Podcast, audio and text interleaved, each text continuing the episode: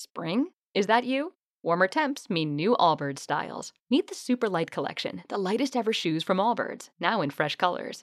They've designed must have travel styles for when you need to jet. The lighter than air feel and barely there fit makes these shoes some of the most packable styles ever. That means more comfort and less baggage. Take the Super Light Tree Runner on your next adventure. Its cushy, lightweight foam midsole supports every step, and the extra outsole traction gives you the grip to just go for it. The eucalyptus fiber upper adds next level breathability to keep you going all day. Plus, the super light tree runner is comfortable and ready to go right out of the box. So, what can you do in a super light shoe? What can't you do is the better question. And because they're super packable, the real question is where are you taking them? Experience how Allbirds redefines comfort. Visit allbirds.com and use code SUPER24 for a free pair of socks with a purchase of $48 or more. That's A L L B I R D S dot com, code SUPER24.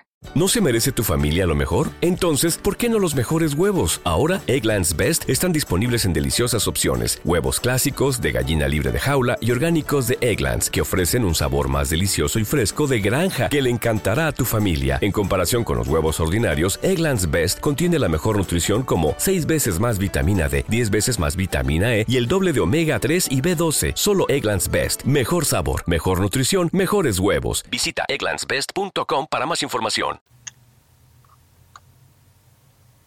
Naciónpodcast.com te da la bienvenida y te agradece haber elegido este podcast. Buenos días, Madre Esfera. Dirige y presenta Mónica de la Fuente. Buenos días, Madre Esfera. Buenos días, Madre Esfera.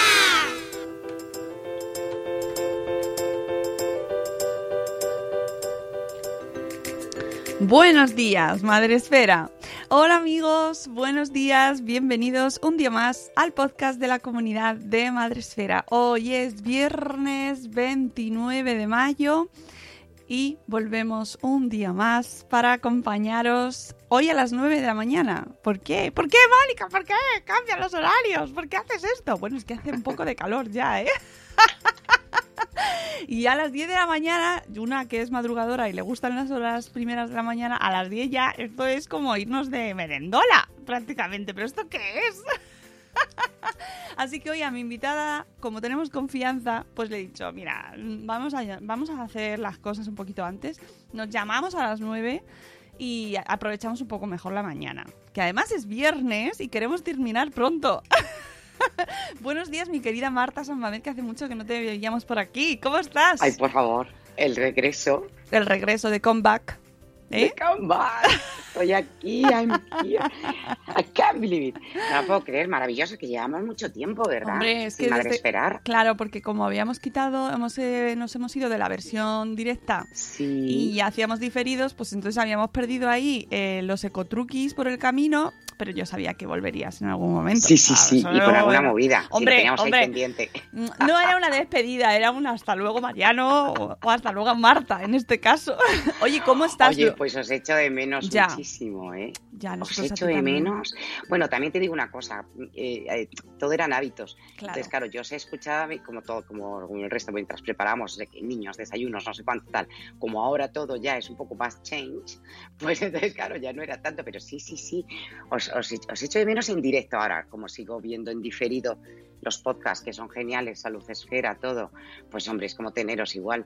Ah. Pero esas, esos, esos curasanes, esos cafés Sí. con curasanes, Claro, todo tiene su, su magia y su momento, pero es verdad Es que, bueno, es que este año, ah, Marta, ya la pera, tía. La ¿quién pera. nos iba a decir a nosotros lo que nos La íbamos pera. a encontrar, lo que nos iba a traer este 2020? Sí, sí, sí, sí, sí. Yo me acuerdo cuando brindábamos en Nochevieja todos, para ser cojonudo. Ah, es que cacho año. Ah, ah, los capicúa. Bueno, los, que- los, los que acaban así también. Es nos va a encantar que nos capicúa. Pero que no sé qué será 2020, porque capicúa no es, que es 2020 repetido. No sé. Por lo que 20 sea. El Pues yo 2020 es una jodienda de año, perdón, con perdón, ¿eh? Oh, Perdón, mierda. Pero-. Nos vamos a acordar de, del anus horribilis de, de esta. Nos vamos a acordar. Madre sí, mía. Sí, un cambio. Un cambio. Eh, entonces, bueno, pues eso, que hemos cambiado de horario y de formato y tal, y habíamos perdido esta cita mensual que teníamos contigo tan chachi de los ecotruquis, pero eh, no dejábamos de tener en cuenta este tema y por eso hoy Sí. eh, pues nos visitas tan amablemente para, para contarnos algo así interesante relacionado con tu tema que tengo que decirte Marta que tú bueno eh, tú eres la primera que lo has vivido que con esto del coronavirus el tema cambio climático se quedaba como en un Último qué lugar. sé, ¿no? Como el sacarse el- Sí. la comida de los dientes con el palillo, me refiero. Queda como Sí, sí. después Joder, del qué postre. buena imagen, como siempre. Muy, muy buena. Eres plástica. eres Sí, plástica, pero plástica. o, o no, me refiero, ¿qué nos No, no, importa? claro, a mí qué más me da, el mundo se va a acabar, pero sí, nos vamos a morir Ya. todos ya, ¿no? Que, que nos importan las ballenas y el mar y, ¿no? Es verdad, es verdad. eh. Lo que pasa que, mira, claro, ahora, ahora lo retomamos porque como las últimas noticias efectivamente sí que relacionan eh, una contaminación con una, eh, una subida de las temperaturas, con la llegada de, de todo este tipo de, de bichos maravillosos que están deseando venir a por nosotros Claro. y ponernos en nuestro sitio a veces, pues entonces, claro. Lo que hacen los que bichos. esto va a volver. Lo que hacen los bichos, los bichos están en el mundo para comerse De cosas y para matar cosas, es su Pero deseo, ¿verdad? es que es así. Aquí los que sobramos somos, somos nosotros. La pena, como siempre, es que tengamos que aprender de esta manera tan dura, con esa cantidad de muertes, con esas cosas que todavía nos han contado. ¿eh? Porque mira, esto, esto es como, como, como la posguerra, que tiene que pasar por lo menos 20 o 30 años para que se cuenten las atrocidades ¿no? que se hicieron. Y, y aquí, aunque hayamos, est- eh, y desde luego la sanidad, pero ¿qué vamos a decir? no que han estado más que a la altura y que veremos a ver si están dispuestos a pasar por otra, porque habría que escucharles a ellos también si están dispuestos a otra como esta. Eh, pero eh, se ha muerto, y mira que sabes que yo también hablo mucho del tema de la muerte, y se ha muerto en la mayor de las soledades inimaginables. O sea, yo abogaba y tú, te me acuerdo que una vez hablamos de ello con Cipariso, con el cuento, que había que estar acompañado, que uno no, uno no podía nacer con tal cantidad de gente a su alrededor y morir tan solo. Uh, Y mira, se ha cumplido, se ha cumplido esta, este, este dolor tan grande. Entonces, estas cosas yo creo que se contarán eh, cuando ya la herida no esté tan abierta, pero que haya tenido que morir tantísima gente, haya tenido que enfermar tanta gente, pasarlas tan mal, porque la verdad que esto te mete un palo gordo, para que un poquito aprendamos que, ojo, que somos de más vulnerables de lo que pensábamos, pues mira, es una lección un poquito dura. Todos habríamos deseado oye, danoslo más suave, ¿no? Es que, joder. Pero bueno, eh, soy de las que cree que, que claro que hemos aprendido de esto. Es imposible eh, creer que esto no nos ha puesto en un sitio y en un lugar. Es que es imposible. A todos, a todas las familias. mm, no sé. Ya no sé, tenemos las reservas ahí, ¿no? Sí. Tenemos nuestras reservas No sé. y hay que tenerlas y hay que tenerlas pero y es verdad que mira hablando de lo del, del tema del, del cambio de la crisis climática y todo eso pues es que es verdad que la, eh, la ecoansiedad que te acuerdas que hablábamos Sí. también de la ecoansiedad Fue el horrible último que tuvimos, el de la. Yo creo que fue el último programa que. Sí, yo pienso que sí que estábamos ahí que habíamos sacado una viñeta con Magela tirada sudando diciendo Es verdad, porque sofoco estábamos, es verdad que habíamos cogido como carrerilla, ¿verdad? sí Eh, íbamos muy bien ya se veíamos iba la hablando, meta. se iba hablando, que ojo, que, eh, que se hable no quiere decir que se haga nada, pero bueno, por lo Sí. menos se habla. Había gente que ya decía que pesados sois, con Greta, Sí, con la, con la A mí me abuela, llamaban la madre ma- de Greta, me acuerdo, en aquella época. Y no tengo nada que ver, porque además es que yo precisamente... No tienes nada que ver, no eres nada de eso, ¿no? Nada, o sea, que tengo una voz aguardentosa. Yo creo que esta mujer canta ópera, ¿no? No sé, en algo... La algo hablar traviata con- canta. Sí, joder, igualito a mí, vamos, que da pena. Sí, pero No, que además que no, que no, que no sigo esa... Que por cierto, que habrá sido de Greta, está como muy en silencio ahora, ¿no?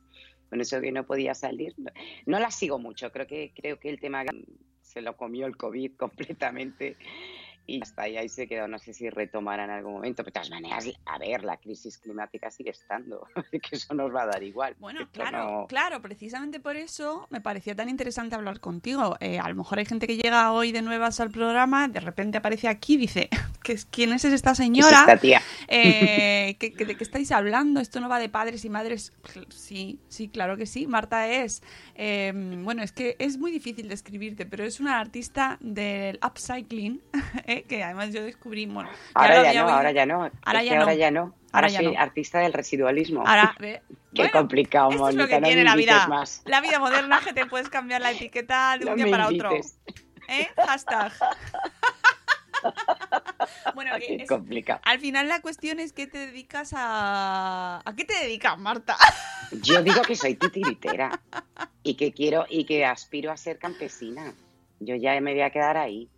Yo quiero ser campesina. Ya no quiero ser más cosas.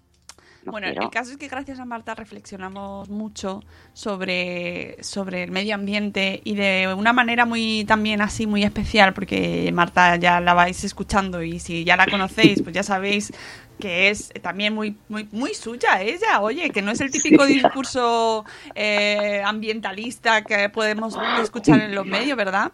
Bueno, Pero es que no tengo ni idea. no, pero al final nos traes este tema y es muy importante para hablarlo en casa, para pensar con nuestros hijos, que por cierto los niños están mucho más concienciados o estaban, no sé ahora, sí, ya, pero antes. sí, sí yo que- creo que siguen, creo que siguen. Mira. Ah, de hecho, perdóname, Mónica, de hecho, en, la, en uno de los primeros paseos eh, con los niños, pocos, pocos eh, nos encontraron el espectáculo de ver un guante, una mascarilla tirados en las aceras. Entonces, eso les hace otra vez ver que no puede ser. O sea, si lo que tenemos ahí fuera sigue siendo esa vieja absurdidad y anormalidad en la que vivíamos, pues estamos apañados. Ellas les llama muchísimo la atención, claro, claro. Yo creo Eh, que siguen es ahí. asqueroso, es tremendo, es terrible, ya se estaba empezando a multar. El otro día leía eh, que en Italia se estaba ya multando.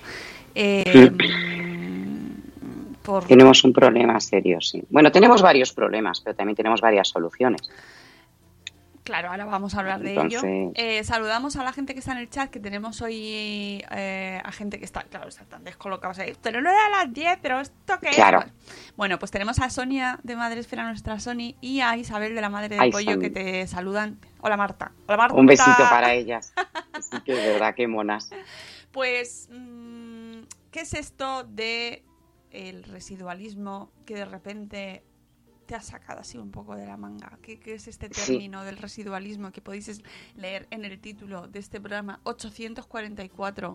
Cambio Qué bonito climático. número. 844. 844. Está bien. Qué bonito. El residualismo va a llegar. Yo cuando lo estaba escribiendo era lo que me venía a la cabeza. Claro, y haces bien, que haces bien. que si un residual, digo, como sea, ratito. como sea así el Espérate, programa, espérate que nos tomemos, que nos tomemos unos vinos. ¿verdad? Ya verás, esto sí lo decimos El así. residualismo va a llegar. Va a llegar. Pues esto, mira, además, mira, tengo que decir, al final esto lo vas a colgar en vídeo o, so- Sí, o sí, sí. No, no, lo voy a colgar. Bueno, lo estoy tengo grabando. que- Que, hoy no ha salido. Un momentito, que no estamos saliendo en directo por YouTube y por Facebook, pues porque cuestiones técnicas lo han impedido, ¿no? De repente no, o sea, no, no éramos compatibles técnicamente. Entonces, hay solución para todo menos para la muerte, como dicen. Con lo cual, estamos saliendo en directo por Spreaker, pero además, luego después yo colgaré el vídeo para que podáis ver el espectáculo que nos trae Marta hoy, aparte Sí. de su jardín colgante de. Así, mis trasero. jardinos. Ay, mira, y este, mira, qué mono. Ahora he descubierto que puedo aprovechar, no lo puedo coger, que puedo aprovechar también el cartón. Entonces, mira qué maravilla cómo queda con el este, mientras salen las hojitas por aquí. Bueno, la verdad es que Esto sí Lo lo enseño- pod- si seguís a Marta en Instagram podéis ver todas sus, sí, este es más mono. obras de Este arte. se va a ir ahora. Ah, bueno. Lo tengo que embalar y se me marcha. Muy bien. Muy bonito él. Bueno. Hola, bonito. A viajar por el mundo. Sí, mira, voy a enseñaros cosas. Por ejemplo, me he vestido solemnemente porque vamos a hacer la lectura, bueno, lectura a, a trocitos y si nos hace muy larga iremos cortando, del manifiesto del residualismo. Y entonces, no sé si me veis, me pondré de pie. Bueno, ahora la Este gente que te escucha no te ve, pero te veo yo y tienes bueno, un chaleco pues muy llevo, bonito. llevo un chaleco hecho por una modista maravillosa amiga mía que también me ha hecho unas mascarillas de telas que me ha salvado la vida, que se llama Pilar y que es de una oca loca. Y estas son las corbatas de mi padre. Entonces, se llama Amor sin mangas. Esto ya de por sí es una creación. Es súper bonito. Y yo iba, claro, yo esto lo iba a estrenar oficialmente en una conferencia, pero como llegó este y nos encerró, pues ya tenía yo ganas de ponérmelo. Y entonces me lo he puesto para esto. Porque no hay nada más anacrónico que escribir un manifiesto y leerlo. O sea, me parece que ya es un grado de viejo romanticismo elevado al 50. Soy así de absurda. Este es el mundo absurdo en el que vivimos los artistas. el mundo absurdo. Ser campesina y absurda. Uy, Uy, que te ha sido el del vídeo. sí, he activado. ¡Apachao! Eh, Que he tocado una cosa, quería hacerte una. Uh, quería hacer una foto y he activado subtítulos. No sabía yo que Y desactivar. me va a traducir, me va a No traducir sabía, al te juro que estoy descubriendo ahora mismo que Skype te hace, eh, te pone subtítulos en el momento y te tra- Pero Oh, bueno, me encanta. pero qué fuerte me Oye, parece esto, pues ¿no? acti- actívalo porque eh, eh, yo no sé si saldrán luego lo tuyo y lo mío, ni, ni qué tipo de... de uy, qué, cosa tan curiosa. Y ahora estás grabando. Va, esto va a ser imposible. Esto no tiene solemnidad, Mónica. No tiene solemnidad. Si me pinta los labios de rojo y todo, no tiene solemnidad ninguna. No sé, este- yo le daba a tocar aquí a todo. Quieta para, hija. Oye, pero que no sabía que, otra cosa que os cuento a los que nos estéis escuchando, no sabía, primero, que Skype te ponía subtítulos instantáneos mientras estás haciendo una videollamada, que esto me parece una pasada. Y otra Maravilloso, cosa es porque que... además tenemos acceso a, a, a la- a sordomudos, ¿no? Eh, Porque, Claro, claro, si Sí, lo sí. pueden leer, claro. Y además te permite, si tú estás hablando en una conversación como que- con alguien que no entiendes, le puedes poner el traductor. Pero por favor, Bueno, pero- lo flipo. No, claro, si es que es el programa 844, algo bueno tenía que tener Bueno, ese número. además de los subtítulos he descubierto que puedo grabar la llamada directamente a través de Skype. O sea, Sí. flipa, flipa, Ya la pera, tía. flipa. Bueno, voy a saludar también a que ha entrado Carlos Escudero por aquí. Buenos días, Carlos, un besito amigo. Y también Zora de Conciliando por la Vida que dice, ¡Wala! Yo me he quedado así, ¡Wala! bueno, ya está, momento tecnológico. Bueno, cuéntanos esto del residualismo, Marta, que te he cortado.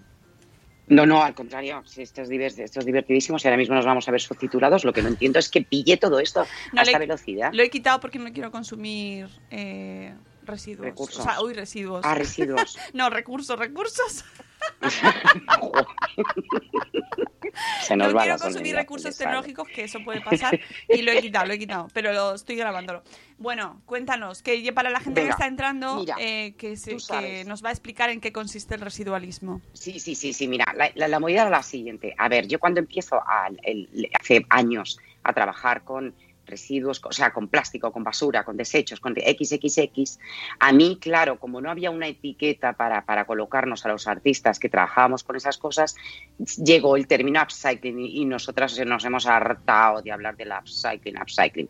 Bueno, yo cada vez que alguien me decía, pero Marta, tus jardinos que son upcycling, a ver, empieza, yo digo, up, up, decía, pero ¿por qué tengo que estar con- mira, una lucha con la palabrita, primero, anglicismo, segundo, ¿qué es el suprarreciclaje? Yo no me gusta el tema del reciclaje, soy la primera que dice que el consumidor lo único que podemos hacer es separar las cosas, que reciclar no recicl- reciclamos, a no ser que tengamos unas máquinas y unas cosas, eh, que metas los tapones de plástico por un lado y te salga un hilo para luego hacer, pero es que nosotros solamente separamos y ni siquiera eso lo hacemos bien. Entonces, claro, yo decía, Marta, es que eres artista del reciclaje, yo no reciclo narices, que no reciclo, enfado, me lleva al enfado. El enfado es bueno porque te hace espabilar. Entonces estaba buscando, buscando como loca palabras y de bueno, a ver, ¿con qué trabajo yo realmente? ¿Esto qué es? Es un residuo. Pero es que luego descubrí que en la residuo como tal, es interpretado como el resto, el resultado sobrante en una operación aritmética inexacta. ¿Vosotros acordáis? Que yo creo que se sigue haciendo. Cuando haces una división y te sobra algo que no es exacta y claro, no te da ese cero. Y en ese sobrante colocábamos este simbolito que era una omega tumbada. Bueno, pues eso es un residuo. Entonces, claro, realmente esas piezas son las mías y eso tenía validez. Y nosotros consideramos que el residuo no tiene vali- validez cuando lo tiene. Entonces, ¿qué pasa? Que a mí me ha venido muy bien. A- a- bueno, no he hecho pan porque ya llevaba yo años haciendo pan y no me ha dado la gana de hacer pan ahora. Yo digo, no voy a volver a lo "No ya voy a hacer pan. Ha sido de es que gente, eso ¿no? yo ya lo tenía, claro, lo del pan es que ya estaba aburrida. De hecho, yo me compré la panificadora del, pan, del, del Lidl ya hace la primera panificadora que salió, que lo menos tiene 15 años, Sí. y ya estaba yo harta de hacer pan en mi casa. A mí me vino muy bien para cuando me tenía que mudar de ciudad. Me vino súper bien la- máquina porque yo hacía pan cuando panificadora venían a es- ver la casa. Es una, es una gran amiga la panificadora. Pero yo lo digo como si alguien se quiere cambiar de casa, porque en otoño nos vamos a volver a encerrar y quiere coger una casa que tenga una terraza o un balcón más grande, si quiere vender su casa, se ponga a hacer pan cuando vayan a visitarle los clientes. Porque te aseguro que lo vende. El truco para vender una casa es hacer pan. Mira tú qué Cuando entra, te lo aseguro yo, siempre me ha venido bien. O eso o un bizcocho. Claro, claro, claro. que Siempre sí. entrar en una casa, oye, como técnica de marketing, siempre entrar en una casa que huele a bizcocho, que huele a pan, tu cerebro absolutamente se mm, transforma en un compro casa. Quiero todo. Pero me vale, quiero todo. me vale como técnica de ventas en general. O sea, Total. lo único que tienen que venir a casa o ir tú a hacerlo. Pero me vale como técnica de venta o aroma de pan recién hecho. Pues mira, yo cuando hice una exposición que se llamaba el, el cuánto pesa un laberinto, fíjate que era tan bonita para una novela, y, y- y la hice en Toledo, en el Centro de Arte Contemporáneo, yo era todo en base al, al naranja, porque me obsesioné con el naranja, y tenía una instalación en el de con aroma de naranja. Entonces, desde la calle, la gente entraba para ver mis cuadros, que les importaba un congo. Bueno, que luego no, porque se vendió todo lo que tenía. Una cosa maravillosa exposición aquella. Pero es que entraban por el olor a azahar.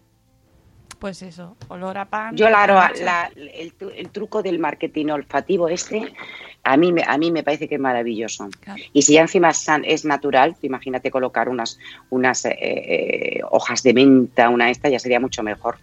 Sí, sí. En los olores importantísimos en las oficinas. Mira, los jardinos ahora los, los impregno con una. Bueno, después de estar súper in- desinfectados, tengo que decirlo, porque el plástico, como se desinfecta tan fácil, gracias a Dios, pues claro, mis obras no tienen. Tienen incluso más problemas los, los, los cuadros per se de la gente que los jardinos. Lo digo porque me lo han preguntado y digo, no, hijo, precisamente esto está, vamos, tela de desinfectado. Le puedes lavar con lejía entero.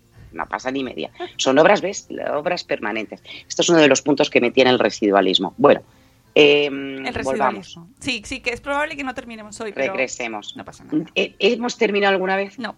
Bueno, alguna vez, creo que lo- creo que en alguna ocasión lo hemos logrado, pero yo tampoco te creas Sí. que aspiro a tanto, ¿eh? Contigo no. Ya, no, no. Yo- No ah, aspiramos, no no. aspiramos. Bueno, lo diremos que está, que está, eh, claro, joder, es que me he vestido solemnemente. Venga, voy a leer.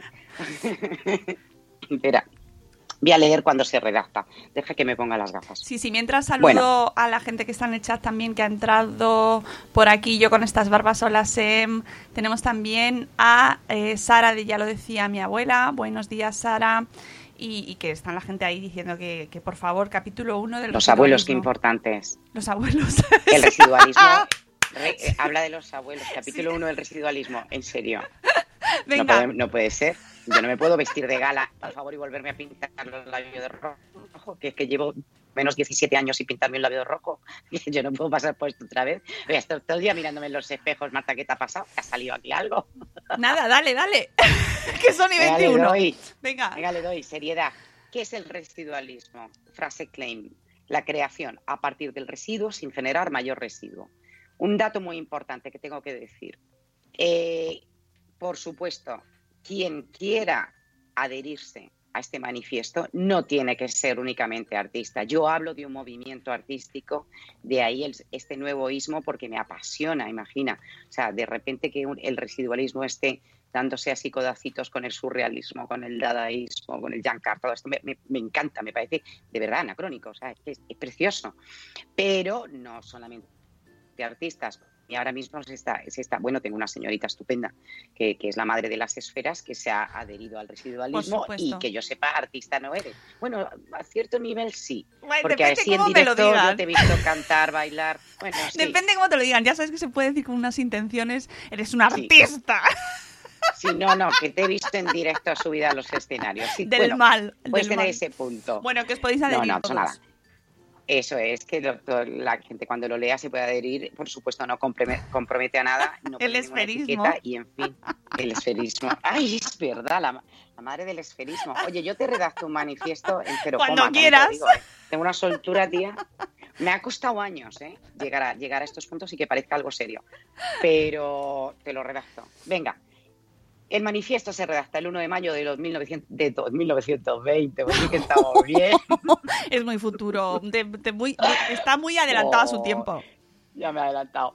2020 en España. Esto también quiero recalcarlo. Es un manifiesto que nace aquí, ¿eh? Vale. Y no tiene nada que ver con banderitas ni demás. Pero No. el terruño Bien. es el terruño. Muy bien. Y esto se hace en casa. Bien. Vale. En el marco de la pandemia causada por el SARS-CoV-2, en su consecuente crisis climática y en anteriormente declarada emerg- emergencia climática, resultado de un modelo industrial y de consumo inapropiado que ha puesto en riesgo nuestra propia supervivencia y la del resto de especies de este planeta, sobre todo en las zonas más vulnerables. Eso sigue estando ahí. Epifanía de este movimiento, o sea, la epifanía, la llamada de Dios, la visión me encanta la palabra, la epifanía. Es que si no la ponía me daba algo. Mi ¿sabes? abuela se llamaba Esto así. lo que- Sí, epi- No, pero sería epifania. Epifania. Epifania, exacto. Pues, pues tu abuela tend- era, era una visión, era una llamada del Espíritu Santo. Todo lo que dijera era No sé, pero no le gustaba nada su nombre. Hombre, a mí tampoco me gustaría llamarme Epifania. Es, eh, difícil porque te llamarían Epi además, ¿no? Y si luego vinieron Epi Blas, no la tuvo que hacer ninguna guerra. No, no, yo creo Recuerdo que ya para tu Epiblas. abuela, con mucho no. cariño. Pero bueno, ya está, sigue. Ya está. La epifanía de este movimiento se materializa desde el recogimiento, no desde el confinamiento. Vamos a ver, yo aquí he tenido también otra batalla. Yo no me he sentido confinada. ¿Por qué? Pero hablo siempre, por favor, en primera persona. ¿eh? Mm, Lo he compartido con otra gente que efectivamente tampoco han tenido esta sensación de confinamiento eh, eh, desde, desde, la, desde la cárcel. ¿sabes? Claro. Desde sentir que estás. Claro, yo eh, sí que te- ya como artista soy una mm, eremita.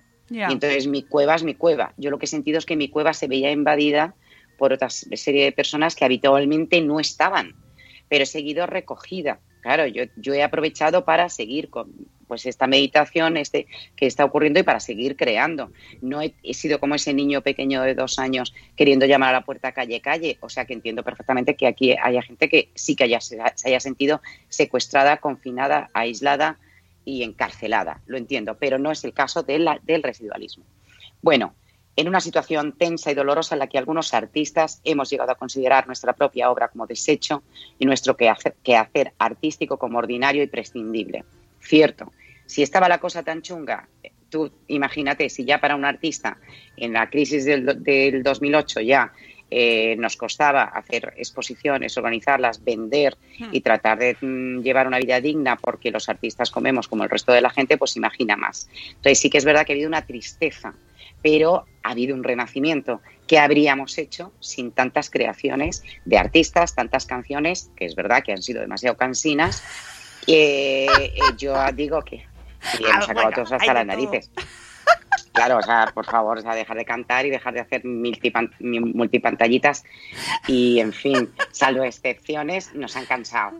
Pero también se han volcado. O sea, no ha habido ni un solo artista que haya dicho, sí, ok, ¿cuánto me pagas? Es, aquí estoy y te lo doy absolutamente todo con los medios que tengo, que a muchos les ha pillado, vamos, no en bragas, como a muchos niños, eh, sin una conexión online. Entonces, eh, así como un, con lo que tenemos, hagamos lo mejor. Entonces, ha habido un renacimiento. Desde este renacimiento, en el residualismo proclamamos que el residuo como concepto es interdisciplinar, transversal e invasor en todas las facetas de nuestra vida, por lo que planteamos la defensa de este nuevo ismo en el arte del siglo XXI, el residualismo. Admiramos y respetamos a los artistas que nos precedieron y que recurrieron a la reutilización de materiales y soportes para la creación de sus obras. Vale, de acuerdo. Ahí volvemos a lo que hablábamos antes del upcycling. Es verdad, o sea, el residualismo no rompe porque ya se ha trabajado con residuo a lo largo de la historia del arte y nos podemos ir hasta hasta eh, Atapuerca. O sea, ya hemos nos hemos valido de herramientas y de cosas que se habían considerado como no válidas y las hemos aplicado. ¿Cuál es una de las grandes diferencias? Que el residualismo no es político. Los manifiestos, que no son nada más que una declaración de principios y que sobre todo se hacen muy eh, importantes a finales del 19, principios del 20, casi siempre son políticos. Se adhieren hacia un lado, hacia Andrés Bretón. Fue totalmente eh, eh, afiliado al comunismo. Y todos tienen esa intención. El residualismo no tiene ninguna intención de ser político, porque el- el- el- la basura es universal, nos atañe a todos y el consumo nos atañe a todos. Entonces, es- eso yo creo que es una de las, de las, aunque está el dadaísmo, el arte povera, el arte povera eh, que utilizaba los recursos más pobres, de ahí viene, povera, recurso pobre. por supuesto que estamos utilizando. Yo me sirvo de bolsas, pero es que hay otros que están recogiendo piezas de tractor y hay otros que, bueno, pues eh, vale que sigue estando ahí, pero es más, o sea, yo creo que es eh, más potente esto. ¿Por qué? Porque le estamos dando un valor. O sea, no estamos cogiendo algo como desecho, le estamos dando un valor brutal. Y luego otra cosa muy importante que tiene el, residualismo para mí, otro de los puntos fuertes, que no, es que no tiene obsolescencia, que es que va a permanecer. O sea, todas estas instalaciones que a mí me han enfadado, que a mí me han llamado, eh, oye Marta, haznos una instalación, pues mira, no digo marcas, pero para Fitur o para tal, porque, o para esta marca, porque somos bio, y queremos hacer un jardino y una instalación tuya con no sé qué. Vale, y yo preguntar, muy, muy bien, pero ¿qué, ¿qué pasa con ese jardino? Ah, bueno, no, el bueno no, es que es arte efímero. Y eso no se puede ir a la basura después. No se puede quitar unos palos que se han llenado con unas botellas de plástico para hacer una cosa muy mona y que luego todo eso se pliegue y se vaya al contenedor de los que recogen las ferias. Entonces, el residualismo en la obra permanece. El tiempo que, que sea necesario. Cada artista y, o cada creador o cada pensador o cada filósofa o cada porque esto une a todo el mundo. Tú como periodista lo que haces tu, voz que permanezca. Y no se vaya. Oye residuo también hay mucho en internet. Podríamos hablar también de ello de cómo reaprovechar todo todo eso que está consumiendo energía pero no me da. Entonces para ello yo creo que habrá una serie de personas eh, informáticas súper capaces que dirán oye pues yo con esto puedo crear esto otro y esto otro va a permanecer como una obra que habla. Pero no es, no, no, no quiero que siga formando parte del ambientalismo, porque los creadores mm, del residuo no creo que sepamos de, no somos ambientólogos. Este manifiesto lo están firmando ambientólogos de, para mí, de gran valía científicos, eh, gente pues que tiene una cabeza puesta sobre los hombros, porque está viendo que tiene que ser un movimiento global, es que no se ha parado aquí nada. El problema de esto es que no, es que no se ha detenido, es que hemos visto lo que ocurre con la naturaleza cuando nos quedamos quietos. Mm. Hemos visto que ella toma el campo y el, lugar que le estamos quitando. La naturaleza toma, o sea, el nivel de incendios ha sido, mm, no, es, no, ha, no ha habido incendios, es verdad que ha llovido más. Vamos a ver qué ocurre, qué va a pasar. O sea, ahora nos vamos a observar todos cuando empecemos otra vez a volver. ¿Cuál es nuestro grado? Ya lo estamos haciendo, ya lo estamos haciendo. Claro. ¿Cuál es nuestro compromiso? Ahí está. Entonces, si este periodo nos ha valido, pues yo pienso que es un buen momento para decir, venga, vamos a dejarlo por escrito, no lo olvidemos. aunque a veces no haya una, relación. Bueno, nuestro compromiso, por supuesto, crear y expresar a, partir del, diseño, del desecho sin generar más desecho lo que te digo, yendo más allá de la concienciación ambiental, ayudando a resolver las desigualdades con universalidad y equidad, alejándonos de una visión catastrófica y apocalíptica de nuestro futuro, pero sin minimizar el reto global de la crisis climática a la que no estamos siendo capaces de dar una solución inmediata alejándonos de una visión catastrofista. Por eso hablábamos antes de Greta. A Greta en su momento, de aquellos años en los que se hablaba de Greta, hace tantísimo tiempo ya, bueno, se la criticaba por ser tremendamente, how you did, ¿no? Por ser tremendamente eh, eh, apocalíptica. Bueno, yo creo que es verdad que, tenemos que alejarnos de eso. El miedo no nos hace nada más que incapacitarnos y, dejarnos quietos. Y yo creo que esa no es una solución, te puede paralizar.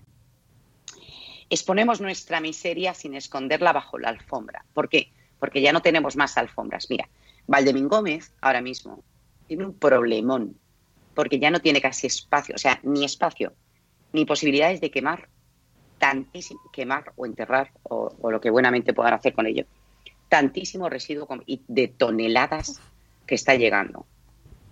No saben qué hacer. El problema es que durante el, todo este periodo que hemos pasado, se ha retirado a la gente que trabaja en las cintas manuales de separación de las basuras, que se tiene que hacer manualmente, que no hay otra. Las máquinas aspiran lo que pueden, detectan lo que pueden, pero ahí si no hay una persona mirando que se ha colado algo y lo retira de esa cinta, se va a enterrar o a incinerar. Como había que mantener estas medidas de seguridad lógicas, ahora mismo ahí hay una pelota de basura imponente en toda España. Bueno, en toda España, en todo el mundo.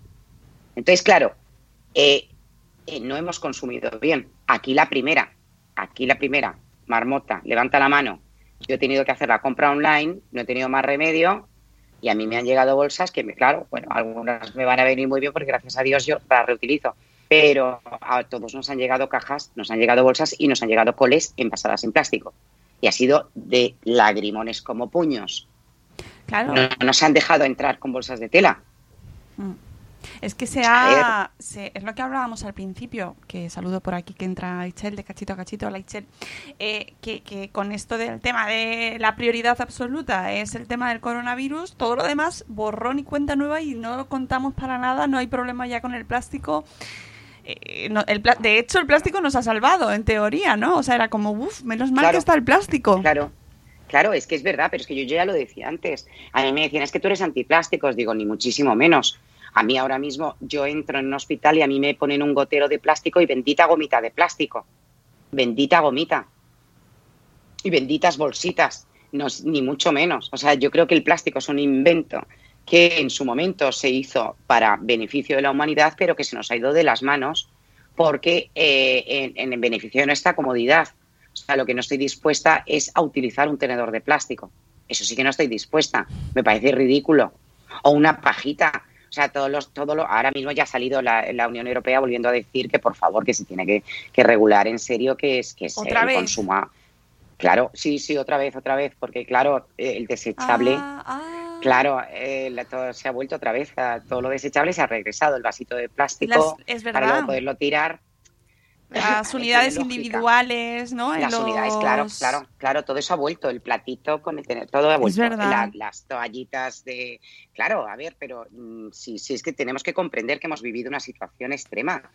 Eh, no podemos mm, tener a gente lavando eh, vasos, a- en- no hay para, para tanto. Entonces, mm, yo creo que ahora en los restaurantes, según va- vayan abriendo, ahí me gustaría que mm, se mantuvieran eh, estas cosas higiénicas que imagino que el ministro de Sanidad y el gran Simón, soy muy fan de Simón, de verdad soy muy fan, eh, eh, organizarán entre ellos un poquito mejor de lo que lo han hecho. Eh, también es verdad que todo- para todo hay críticas, pero a mí me gustaría mm, que cada uno nos pusiéramos en, en esos primeros frentes en los que se ha puesto cierta gente y a ver qué hacíamos. Mm. Creo que, que- pero bueno, es muy fácil hablar.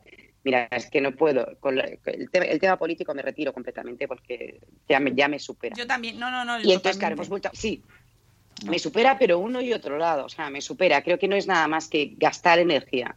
Entonces, mm, la independencia y la, y la moderación y los matices son importantísimos. El matizar. Saber matizar. Y la no tienes por qué. inteligencia, Marta. ¿Eh? Y la inteligencia. Y el. y el- Claro, claro, la Podríamos- serenidad. Claro, encontrar un equilibrio. Yo no tengo por qué Ah. estar a favor o en contra, ¿no? ¿Y tú dónde te posicionas? No me posiciono, yo matizo. Pero no Siempre vale, no vale la equidistancia, ¿eh? El que hago- ahora te he oído con retardo, no te he oído. Sí, que no digo que no vale la equidistancia. No, por supuesto, por supuesto, hay que... Y, y- y desde luego lo que no vale es, es- es el, el grito y el insulto y el porque tú más y yo porque yo menos y porque tú has hecho y porque tú has dejado de hacer. Es que, mm, por favor, miremos un poquito a nuestros vecinos portugueses, a los que adoro y mando un enorme saludo. Ojo, qué bien Miremos dicho, un ¿eh? ¡Qué poquito. fanes! ¡Qué fanes! Somos todos de Portugal. Claro, o Por sea, yo lo favor. siento por ellos, porque claro, en el momento que en el momento que nos dejen entrar vamos a ir a, a- Bueno, que al final nos vamos yendo a tema de política y no quiero. Que no quiero, que, que no quiero, no quiero irme al No. tema de política. Vamos a En retomar eh, nuestro... Venga, los objetivos.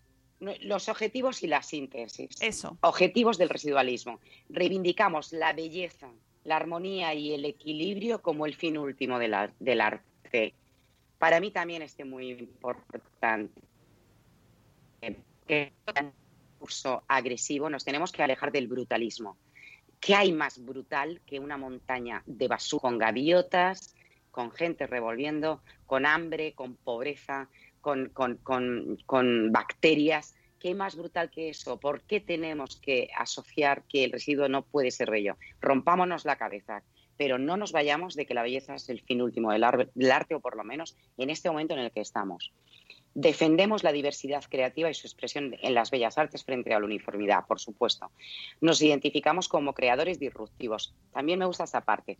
No ambicionamos, y aquí me meto con los egos, no ambicionamos un reconocimiento social como líderes de un arte moderno, novedoso, atrevido, transgresor o rupturista, porque no lo es. Solo somos los obligados intérpretes de la naturaleza, abrumada por el exceso de residuos industriales y su alto poder contaminante. Ese tiene que ser nuestra meta. O sea, el, corazón de este movimiento es ayudar y apoyar eh, que sea una herramienta para eh, potenciar los objetivos del desarrollo sostenible, que solo eso, no, no, no, que no sea un grito, que sea un bálsamo, que necesitamos bálsamos. En síntesis, el residualismo requiere de un lenguaje expresivo radicalmente distinto que genere un gran cambio cultural, ambiental, emocional y sociológico con mayores responsabilidades individuales y comunitarias. Desde la resiliencia, qué importante, toda la humanidad ahora mismo es resiliente. Yo recuerdo hace mucho tiempo que teníamos un, formato escrito eh, sobre los resilientes, la gente que había tenido un trauma de X tipo, un accidente de tráfico, una enfermedad o lo que fuera, una ruina económica. Y era, eh, la resiliencia es un concepto en física, es una lata que tú la, arrugas eh, y se queda arrugada, no es resiliente, pero un colchón de espuma que recupera esa forma es resiliente. Entonces, la resiliencia es la manera de superarse, recuperando la forma incluso con mayor capacidad de, aguante y de sufrimiento, de sufrimiento. Ahora mismo se va a ver quienes todos los que hemos estado en este recogimiento eh, somos resilientes o vamos a tener eh, generar un trauma psicológico, vamos a pasar por una situación. Ahora mismo lo vamos a comprobar. Bueno, desde la resiliencia y la esperanza tan importante, consideramos al residualismo como un interludio, un intermedio, un intermedio que nos invita a respirar y a detenernos, con la confianza en que la amenaza de un inminente colapso planetario será solucionada de manera colaborativa. ¿Qué quiere decir? Que el residualismo que no tiene que estar eternamente, que es un intermedio, que ojalá los artistas que creamos con, con residuo no tengamos residuo para crear obras y nos quedemos quietecitos y los que pintamos volvemos, volvamos a nuestros óleos y los que escriban vuelvan a su eh, manera de escribir. Y esto es simplemente un, vale, vamos a considerarlo como un momento pequeño en ¿Y por qué desaparecerá? Porque desapareció el problema. Sería magnífico, es utópico, pero los manifiestos son utópicos. Las obras residualistas permanecerán como el reflejo del despertar humano hacia una forma de vida consciente, compasiva, comprensiva, honesta, agradecida y respetuosa con la naturaleza. Por todo lo expuesto, se hace un llamamiento no solo a los artistas, sino a la sociedad en su conjunto para suscribir y compartir libremente este manifiesto residualista que dignifica la creatividad dirigida a la preservación de nuestro ecosistema.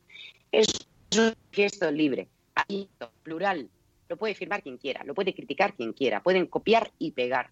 Que me da exactamente lo mismo. De hecho, mira, ni siquiera viene mi firma, vienen las firmas y adhesiones, ni siquiera, pero no hay como una necesidad de, soy como con el dadaísmo, no, creo que era una necesidad que teníamos. También había una necesidad de, de no utilizar esta palabra del upcycling, que me resultaba fea. No sé si con el residualismo mmm, también hemos conseguido. Pero me parece más bonita. Hombre, a mí también me gusta más. Es más fácil de pronunciar también que ¿No? el upcycling. Aparte que es como... Es que no es nuestro. Mira, el upcycling es más moda. es, es más cool. moda. Yo creo que forma parte del mundo más de la moda del slow fashion, que se están haciendo cosas muy interesantes. El recuperar, vale, pero creo que nació más ahí, más en las pasarelas de, de y en las marcas. En las redes, mismo, ¿no? Eh, en las redes, exacto, exacto, exacto. Pero yo creo que esto es más, eh, tiene más origen, es más el jabón de bellota, ¿no? Es más el, el jamón, el, el jamón, vino, de, el jamón de bellota. ¿El jamón de bellota o el jabón con B? Mon, mon, no, ah, no, vale. no, es que como yo no soy, que ya te digo que yo no soy, a ver, no soy ni eco, ni, ni vegana, ni todas estas cosas. Es que, y, no sé si algún día te llamo y, oye, Mónica, vamos a hacer un programa que me he vuelto vegana, que oye, que me, me puedo volver. El veganismo. Que seguro vaya descubriendo toda la vida. Yo qué sé, yo qué sé lo que va a ser de nosotras, no lo sé. No sabemos. Pero de, hoy por hoy, hoy por hoy no. Entonces esto yo creo que tiene esa autenticidad del terrón, el terrón, la tierra, la tierra que está, que, que lo impregna todo. El terrón y el turrón y el jamón de bellota. Me está dando hambre, El Marta. jamón de bellota, el vinito rico, la cervecita bien tirada. Bueno, esas cositas, pero vamos, yo no soy tampoco de las que se vuelve loca ahora por irse a una terraza, beberse una terraza. Ya te lo digo yo que no. O sea, yo mi único deseo es poder abrazar a mis padres, que estoy a, a mucha distancia de ellos, que se han portado como titanes, que han estado los dos solitos y tienen más de 80, bueno, mi madre un poquito menos, porque yo los veo muy jóvenes, para mí son dos criaturas, pero que han estado como titanes aguantando ahí en la soledad de su casa, saliendo al balconcito a aplaudir, eh, aprendiendo cómo se maneja todo esto de, la, de haciendo videollamadas. Sí, sí. Oye, por favor, que yo mi única, de verdad mi único mm, placer ahora mismo no es irme a un bar. De verdad te lo digo, lo siento por los bares. Es ir a abrazar a mi madre y decirle lo que la quiero y a mi padre y a chucharles. Y no quiero más. ¿Sabes Y me- protegerles. Me, me hace pensar mucho el tema del residualismo, eh, también a nivel social, eh, los residuos de la sociedad, ¿no? De cómo esta crisis ha puesto de manifiesto los bordes, ¿no? Las esquinas, los márgenes de la sociedad, lo que echamos fuera, lo que no se considera, lo- eh, todo lo, lo que está fuera de, de lo ordinario y de lo que de lo mainstream y de lo que del consumo no sé tiene mucho mucho donde hurgar ¿eh? el tema del residualismo y nuestra tercera edad nuestros mayores eh, son se podrían considerar no por no porque lo sean sino porque se han considerado y últimamente especialmente se apartan ¿no? Como, como en parte esta crisis ha sido un reflejo de eso, ¿no? Como los centros No, no. de mayores. Y lo peor es, es lo huérfanos, es lo huérfanos que, que, nos, que todavía no nos estamos dando cuenta, Mm. pero nos estamos quedando huérfanos, Sí. porque son bibliotecas, son un pozo de sabiduría, Pero, nos sí. estamos quedando sin conocimiento. Pero claro, pero que no se está, o sea, es que lo hemos, lo hemos, lo hemos apartado, los hemos escondido, los dejamos, eh, que además tenemos en el chat a Aichel, que, que encima es doctora y trabaja precisamente en una residencia, en un centro para con mayores y está luchando durante esta pandemia, ha luchado como, bueno, se ha dejado ahí la piel, las horas Lo de sé. su vida, sus sueños, sus lágrimas por proteger a sus mayores, pero qué poquito los cuidamos, qué poquito valoramos lo que nos queda ya como que ya no nos vale, ¿no? Como que ya no es estéticamente lo aprovechable, ¿no? Ya no es lo que utilizamos, ya nos, ya no nos sirve, ya no nos sirven. Y los escondemos en centros que cuando hay un problema se blindan, no se puede entrar, se quedan blindados, pero para no verlo, ¿cuánta gente ha entrado para ver? Aparte de que no se podía, ¿no? Pero ¿qué, qué está pasando en los centros de, de mayores en esta pandemia, ¿no? O sea, es así, es, da que pensar mm, de muchos temas, por no hablar de la infancia, ¿no? Que sería como el otro margen y el otro el otro la otra esquina hacia donde tampoco se mira porque no interesa, no nos interesa mirar a lo que están haciendo los niños, ¿no? Solo nos interesa lo que está en el en el marco, en el centro del cuadro, ¿no? Lo bonito, los que consumimos. Claro, claro, es que hay una edad perfecta. O sea, si realmente eh, eh, hay una edad perfecta para ser extra guay. A partir de una edad ya no eres extra guay y según ya vas teniendo, pasando más años, ya eres simplemente eh, algo sobrante. Sí, sí, es, es, muy duro, pero eh, estamos muy solos. Pero luego también, fíjate, una cosa que nos ha hecho mucho más daño del que pensamos, y es que aparte del miedo, la incertidumbre, la crisis, todo lo que tú quieras, este bicho eh, nos ha quitado el abrazo, el beso y el roce y la caricia. Y eso está ahí. Entonces, mmm, hemos estado viviendo de, ahorros. O sea, nosotros, eh, ahora se están estudiando los sueños que hemos tenido durante la, pandemia. Y, en los sueños hay mucho volcado de ese inconsciente. Yo no he parado de soñar con personas, a mis abuelas, bisabuelas, eh, a todos nos ha ocurrido con gente como que venía, ¿verdad? Y te decía de alguna manera, yo he tenido olores de gente pasada, sensaciones. Eso también es un residuo. Hemos tenido que tirar de los recursos que teníamos de amor. O sea, el, el último abrazo, yo recuerdo a quién se lo di. El último abrazo político, o sea, no político, por favor, eh, el último, el social, quiero, quiero pensarlo, sí. el último, sé a quién se lo di.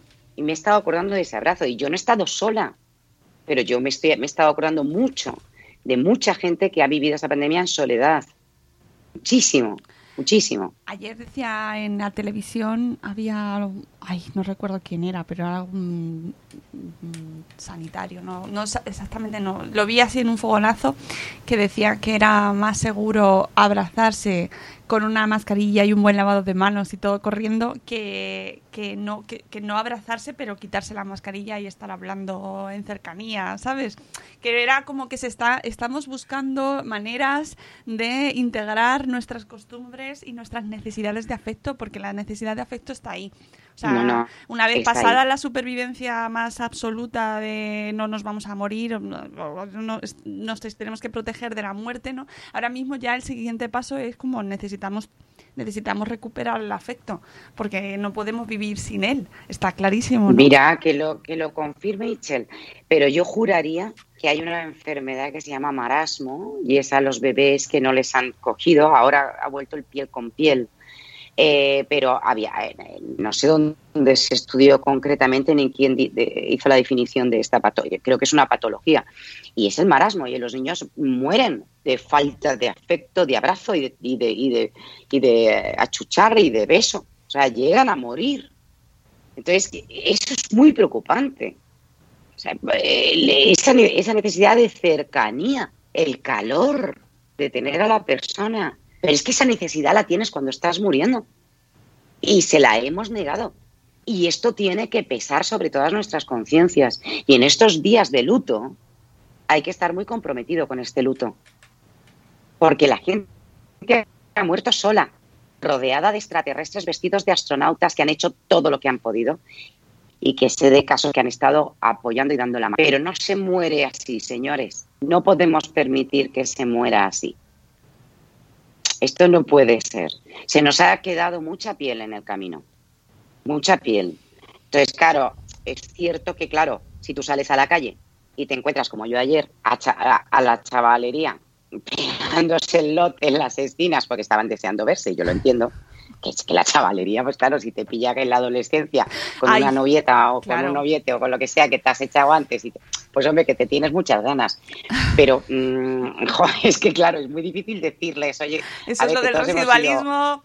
Mira, pues es que es, es muy complicado. Yo entiendo que a base de multas, pues mire usted, sí, bueno, eh, sí, las multas, pues hagan lo que puedan. ¿Tú qué le dices a un chaval que tiene delante a- y no ha visto a la pareja? Pues, ¿qué vas a decir? Bueno, no lo estoy justificando, no, No, lo estoy no, justificando, no, pero... pero- lo estoy viendo y, y lo estamos viendo todos. Y estamos hablando ya de un repunte, pero es que a mí me da igual, que no quiero vivir con miedo. Lo interesante es lo que se puede hacer hoy. Entonces, hoy podemos hacer un regreso a, venga, vamos a irnos situando poquito a poco. Vamos a volver a nuestros ecotruquis, que es una bobadita. Pero venga, que no pasa nada, que ya puedes ir con tu bolsa de tela. Venga, pues ya hemos quitado mucho. Claro. Ya podemos salir y ya, por supuesto, venga, que tenemos a, a la frutera y al frutero y al, y al pescadero y toda nuestra gente que nos rodea deseandito abrir, venga, Eso- hay un poquito. Eso me- esto para mí es lo más importante, Marta. Y Claro. llegamos a, a- en el minuto 51, pero me parece, Oh, bueno, después del manifiesto que me parece fundamental eh, y, y me encanta, el tema de qué tenemos que hacer ahora, qué tenemos, no como imposición, ¿eh? Válgame, líbrame No, Dios no, a mí no, de imponer nada. Dios, válgame Dios. Pero, pero ¿qué, qué podemos hacer nosotros ahora, una vez ya asumido que esto ha pasado, que, que ya nos ha costado mucho entenderlo, ¿no? Que esto está pasando, que ha pasado, que todavía seguimos aquí, pero una vez hecho eso, eh, ¿cómo tenemos que proceder para no olvidarnos de que el planeta sigue aquí en marcha y que no podemos cargárnoslo porque eh, de repente... Ay, es verdad que lo más prioritario es no morirnos eh, ahora mismo con el virus, ya, pero es que mm, el planeta, esto, esto tiene, está muy relacionado una cosa con la otra. Sí, sí, hombre, claro, está totalmente relacionado y vamos a seguir, ¿eh? Claro, Porque no sé cómo se presenta el, el- el- el verano, pero va a ser, va a De ser hecho, apretadito. Y escuchando a todos los científicos que han hablado sobre este tema, que hay millones de testimonios, hay un montón de información, que es el momento ahora, ya que estamos un poco más eh, asentados, de leer con calma. Todos nos indican lo mismo. Más allá de conspiraciones, que por favor, eh, este no es el sitio, este no es el podcast de las conspiraciones. La No, naturaleza no. está siendo ataca- o sea, es atacada por el hombre, es así, y reacciona. Esos virus están ahí en millones de sitios y obviamente la labor del hombre yendo más allá de nuestro sitio, de donde nosotros estábamos y donde teníamos nuestro sitito cuando nacíamos, como los estamos invadiendo todo, perturbándolo todo, ¿verdad? Molestamos a especies que no tienen nada que ver con nosotros, nos cargamos sus, sus árboles, sus bosques, sus bosques centenarios donde no ha pisado un pie humano en nada, nunca. Y de repente estamos entrando nosotros y estamos provocando también eh, que se esté Y revolucionando. no olvides, y no olvides eh, la cantidad de, de muertos Yanomamis que está viendo eh, por el COVID porque no tienen medios, ¿eh? Porque claro, esa es otra. Claro. Eh, eh, cambio climático, todo lo que tú quieras. Pero ¿cómo ha llegado allí? Pues porque los, los tenemos esquilmados. O sea, el Amazonas lo tenemos. Pero vamos, que yo, es, efectivamente, yo ni soy ambientóloga, ni ecologista, ni sé de árboles, yo solamente sé cultivar mi huerto y ni tan siquiera, porque se me, se me llena de- de- del resort de calacoles que tengo ahí montado, y, y ni, y ni- y ni tan siquiera. Pero eh, mi- mi- yo pienso que hay un- solamente una palabra que es la que tenemos que haber aprendido y es calma.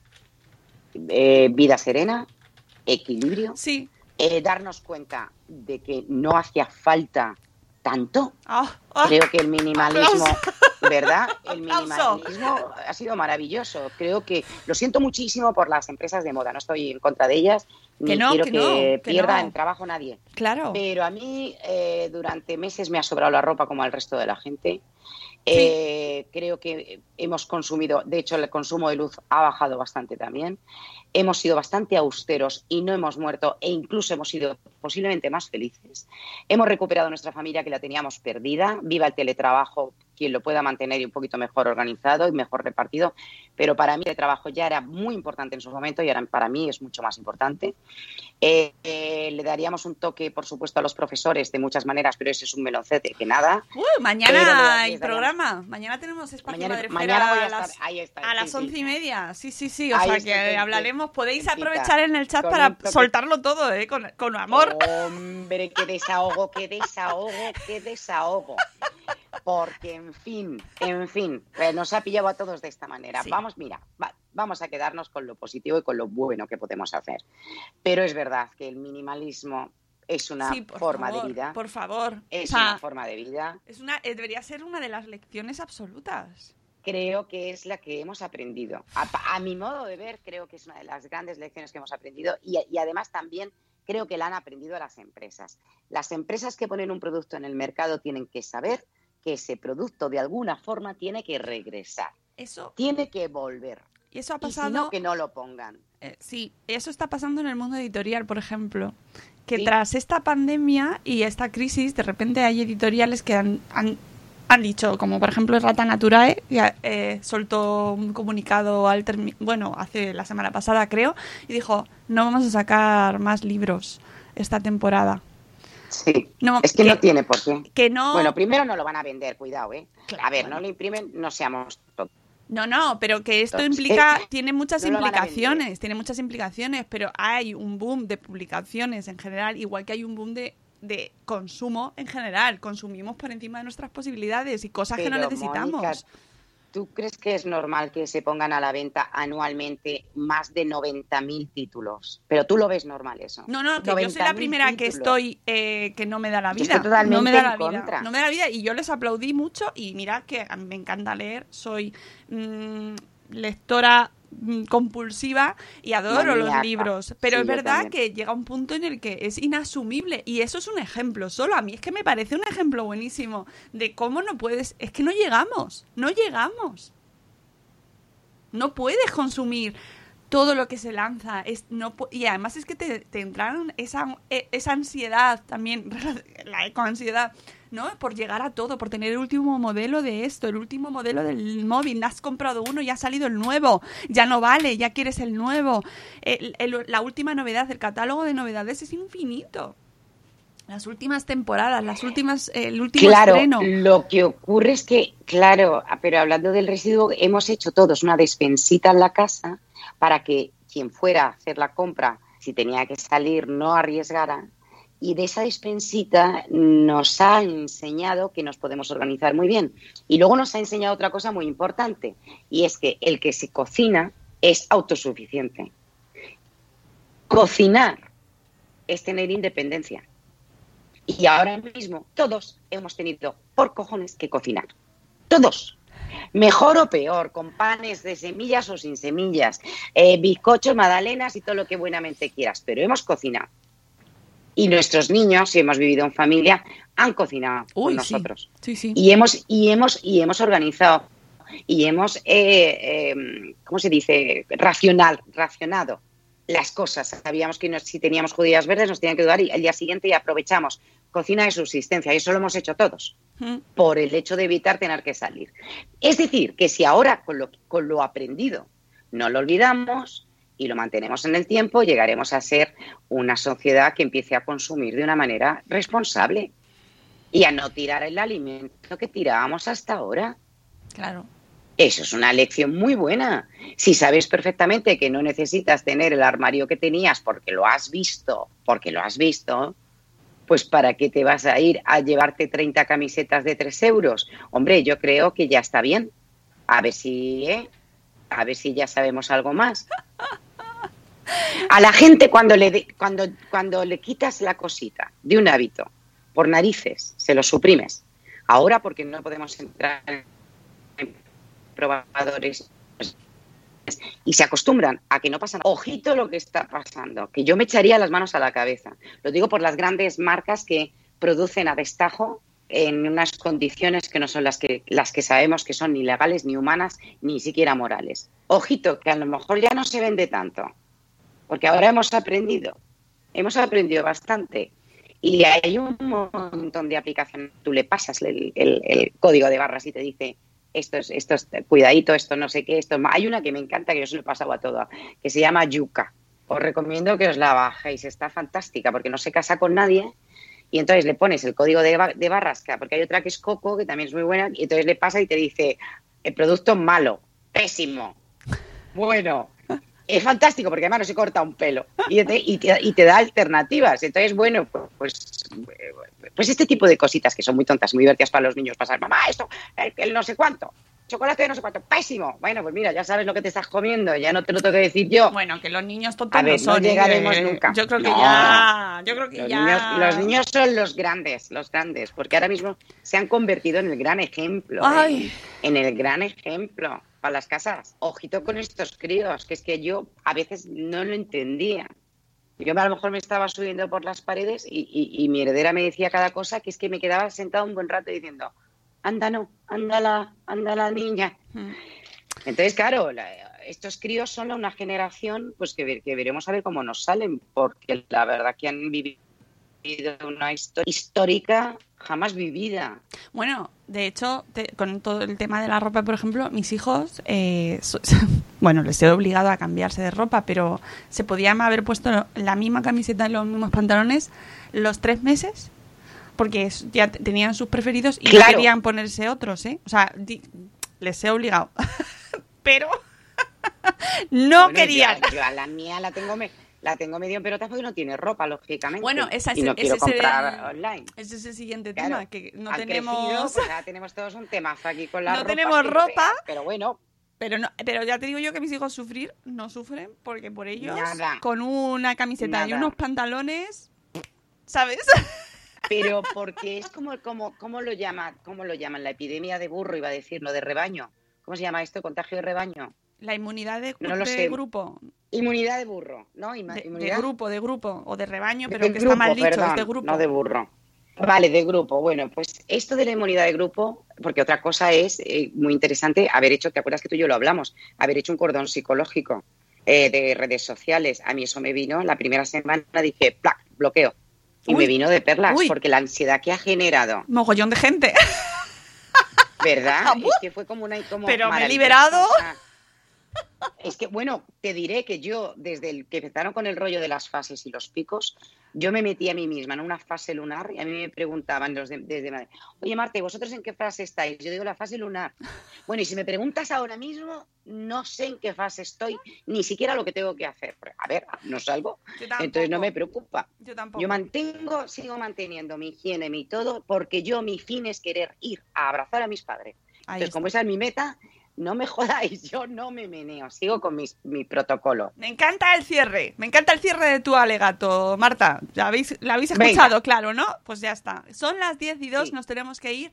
Creo que hemos llegado, hemos contado todo el tema del residualismo. Una cosa, bueno, la nueva normalidad en este sentido ha funcionado. Mira, nos ha llegado la hora para contar lo que queríamos contar. Podríamos seguir porque podríamos estar Sorprendentemente. sorprendentemente, pero bueno, que nos tenemos que ir porque hay que hacer cosas. No, ¿Qué? falta que, falta que si quieren firmarlo, que van a estar. Imagino que tú pondrás tu enlace. Ya está puesto pero que el y si link. no quieren firmarlo, que no lo firmen. Que me Claro. mandan un email al marta.samamed.net y dice Marta, me mola, lo firmo. O si no, que hagan lo que les salga de las narices. Libertad absoluta. Libertad, ¿verdad? Economía. Libertad. Libertad. La plasta Oye. está escribiendo manifiestas. Claro, claro, libertad, que, que lo que queráis, ¿eh? que nadie os quite la libertad, por favor. Eh, Por favor. Por favor. Que nos vamos a ir, que tenemos que hacer cosas, que por favor, que voy a mandar un mensaje a la gente de Madrefera que estéis muy atentos porque van a pasar cosas esta mañana. Lo dejo ahí. Y eh, otra cosa, muy, hay que estar muy atento. Y otra cosa que, que lo hemos comentado antes, mañana hay espacio Madresfera a las once y media de la mañana. ¿Qué vais a estar haciendo a las once y media de la mañana? ¿Se puede sacar a los niños? Mm, No, no, no se puede. La fase que yo he sacado aquí, que no. no. En la fase lunar no se En la fase lunar no se puede, así que os quedáis en casa y os engancháis al link del espacio Madresfera que hemos puesto en, en la- en el espacio Fundación Telefónica. eh, está el, el evento de, de Madresfera y ahí eh, sacarán el, el directo y estará también en YouTube. Y en YouTube estaremos todos también en el chat, ¿vale? Así que... Comentando. Ahí está. Con lo cual, mañana a las once y media podéis desahogaros sobre la educación porque es un melonazo. Claro. Entonces, vamos a tener a tres profes maravillosos, que no, pobre, con- contra ellos nada, ¿eh? Que son, una- son No. un amor, son un amor y encima tenemos uno que ha sido No, padre no. reciente ahora mismo, eh, durante la pandemia. ¿Qué le vamos a decir a este pues, hombre y a su mujer? Pues que los queremos mucho. Queremos mucho a Juanvi, a Diego Claro, y a. Eulalia, que van a ser los profes que estarán mañana con nosotros y eh, les, les arroparemos porque también es que, es que lo han pasado también pobres. También es No, que no, no, su... yo respeto absoluto y conocerlas eh, también las casas de los profesores. Exacto. Estoy por- totalmente de acuerdo. Pero- Y eh, exaltar a los, a los buenos. Exacto. Ensalzar, perdón, a ¿no? los Y que hay gente que se está dejando el alma, Hombre. Pero vamos, porque sabemos que hay duda eh, que, que desde las instituciones, pues bueno, pues que mucha coordinación no está habiendo, ¿no? Buah. Entonces, eh, pues es- está muy complicado. Hay gente que está luchando ahí contra los elementos. Pero eso será Sí. mañana a las once y media en directo, de once y media a una. Y nosotros nos vamos, que yo tengo un Zoom infantil en un rate- rato, o sea, Me- a mí me parece, a mí me parece que también. ¿ves? A lo mejor es el mismo. Yo no va mi agenda hoy. Algo tengo ahí, seguro. Mira. Llego y es como maga. Cada vez que me llega un email de por favor, no me. Sí. Por favor, se- además lo, lo oigo con la voz del Prica, de la señora del Prica, de por favor, señora de la Fuente, eh, nos faltan los deberes de su hijo. Hostia. del-". Qué angustia, qué angustia. De verdad, ¿eh? Y es como- No, no, no. Es, es. ¿Esto qué? ¿Esto, ¿Eso qué es? Y empiezo a decir, No, no. Reconóceme que lo mejor es imprime la, la ficha, imprime, ¿eh? Gasta papel. Me la Haz una con el foto. móvil y me lo mandas. Para mí el top, el top es ese. O sea, yo tengo una que es el eso, el top. Imprime, haces foto, bueno, En fin, en me fin. voy a callar. Sí, sí, sí, porque, porque esto es... eh, es- es Que da otra- pa' mucho. Da para mucho, da para mucho. Lo dicho. Que la gente, que la gente haya, eh, me, me disculpe por el- la lectura esta tan No. serena y simbólica Claro, y como debe sublime ser. del manifiesto queda establecido como tal en este día 29, ¿no? Ha Sí. quedado ya establecido Muy el día bien. que se leyó. el residualismo ha llegado. Ah, me vais a perdonar. Ya está. Que nos vamos, Marta. Jo, qué ilusión. Qué bien. Muchas gracias. Te quiero por- mucho, Mónica. Ese abrazo Igualmente. también tengo muchas ganas de dártelo a ti. Bueno, si es que además a mí me va... Yo no sé lo que voy a hacer. Yo, yo me tengo que mantener aquí enclaustrada porque yo no puedo vi- vivir, salir al mundo y no dar abrazos. ¿De, de verdad? Yo tampoco. ¿De verdad? ¿Cómo lo vamos a hacer? No puedo. No, yo nada. No viéndolo. No, sé, viéndolo. no, no sé cómo, entonces eh, me quedo en casa. Eh, Igual. Exactamente. Nos Adiós. escuchamos eh, mañana a las once y media y el lunes eh, a las siete y cuarto. En la agenda os contamos todo, todo, todo, todo, todo lo que va a pasar este fin de semana. Os queremos mucho. Hasta luego, Mariano. Adiós. Hasta mañana. Hasta mañana.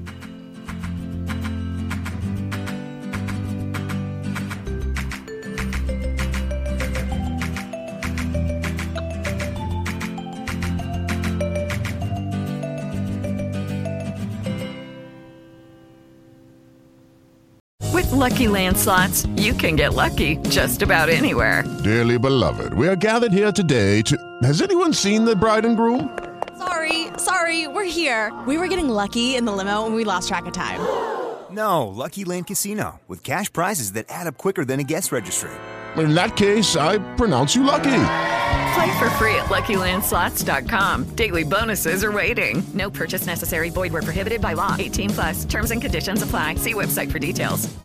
Lucky Land Casino asking people what's the weirdest place you've gotten lucky? Lucky? In line at the deli, I guess? Aha, in my dentist's office. More than once, actually. Do I have to say? Yes, you do. In the car before my kids' PTA meeting. Really? Yes. Excuse me, what's the weirdest place you've gotten lucky? I never win and tell. Well, there you have it. You can get lucky anywhere playing at LuckyLandSlots.com. Play for free right now. Are you feeling lucky? No purchase necessary. Void where prohibited by law. 18 plus. Terms and conditions apply. See website for details.